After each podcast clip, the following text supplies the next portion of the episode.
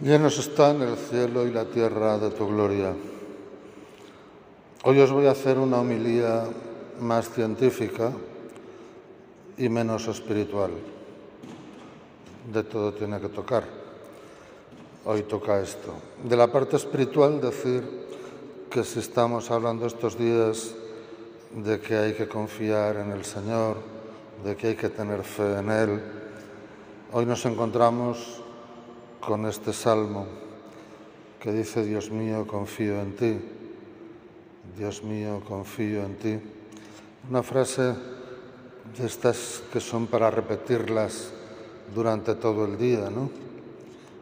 En cualquier momento, en cualquier lugar que nos encontremos, ponernos en contacto con el Señor un momento y decirle algo que nos una a Él, pues por ejemplo, Dios mío, confío en ti. Pero voy a la parte más técnica porque hoy hemos visto la versión de San Mateo del mismo acontecimiento que veíamos en la versión de San Marcos hace dos domingos. Un relato dentro de otro, el de la niña con el jefe de la sinagoga y el de la mujer con las hemorragias. Pues mira, el Evangelio de Marcos es anterior. Está escrito hacia el año 55, 60. Y el de Mateo tiene como 20 años más, alrededor del año 80. Puede estar hecho. Con lo cual se descubre enseguida que Mateo está copiando el Evangelio de San Marcos. Lo está copiando, pero al mismo tiempo lo matiza como él quiere y reelabora el relato como él quiere. San Marcos nos dice que era el jefe de la sinagoga y que se llamaba Jairo. Este no nos dice el nombre y aquí en esta traducción dice que se trata de un jefe de los judíos, pero en otras traducciones dice un personaje, un personaje.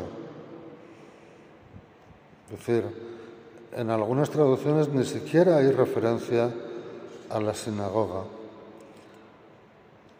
Luego en el Evangelio de Marcos, la niña está viva cuando Jairo le habla a Jesús y le pide que vaya a su casa a curar a la niña. En este Evangelio no. Cuando hablan con Jesús, la niña ya está muerta. En el caso de San Marcos, le pide que vaya a curarla. En el caso de San Mateo, le pide que vaya a resucitarla. Entre tanto, viene el relato de la mujer con hemorragias. Pues es prácticamente calcao. Calcao porque calca la palabra clave, que la podía haber sustituido por otras y no lo ha hecho. Ánimo, hija, tu fe te ha salvado. Al relaborar el relato, podía haber puesto en lugar de salvado, curado. Hubiera sido más fácil. Tu fe te ha curado.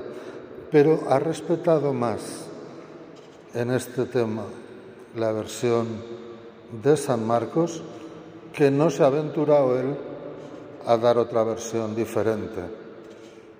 Está calcado del Evangelio de San Marcos.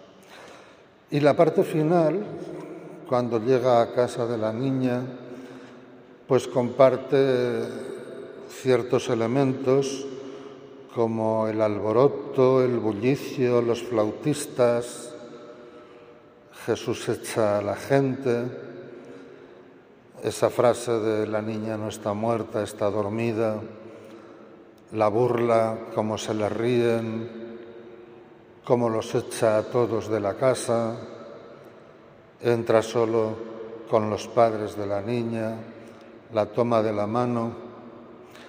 Y en San Marcos dice unas palabras para resucitarla le dice, Talita cumí, contigo hablo, levántate. Aquí no le dice nada, la coge de la mano y la niña se levanta. San Marcos nos decía que la niña tenía 12 años.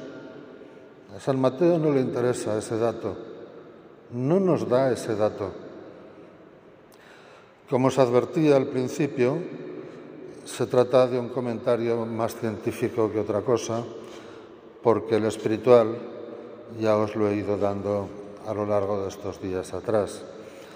Pero sabéis que en el fondo de todo esto está la llamada que Jesús nos hace a la fe, la llamada que nos hace a confiar en Él, incluso cuando todo nos parece que está perdido, incluso cuando nos parece que no hay ninguna posibilidad, Dios siempre lo puede todo y la confianza nuestra en Dios no debe vacilar. Que podamos decir con el salmista, Dios mío, confío en ti cada día y cada momento de nuestra vida. Llenos están el cielo y la tierra de tu gloria.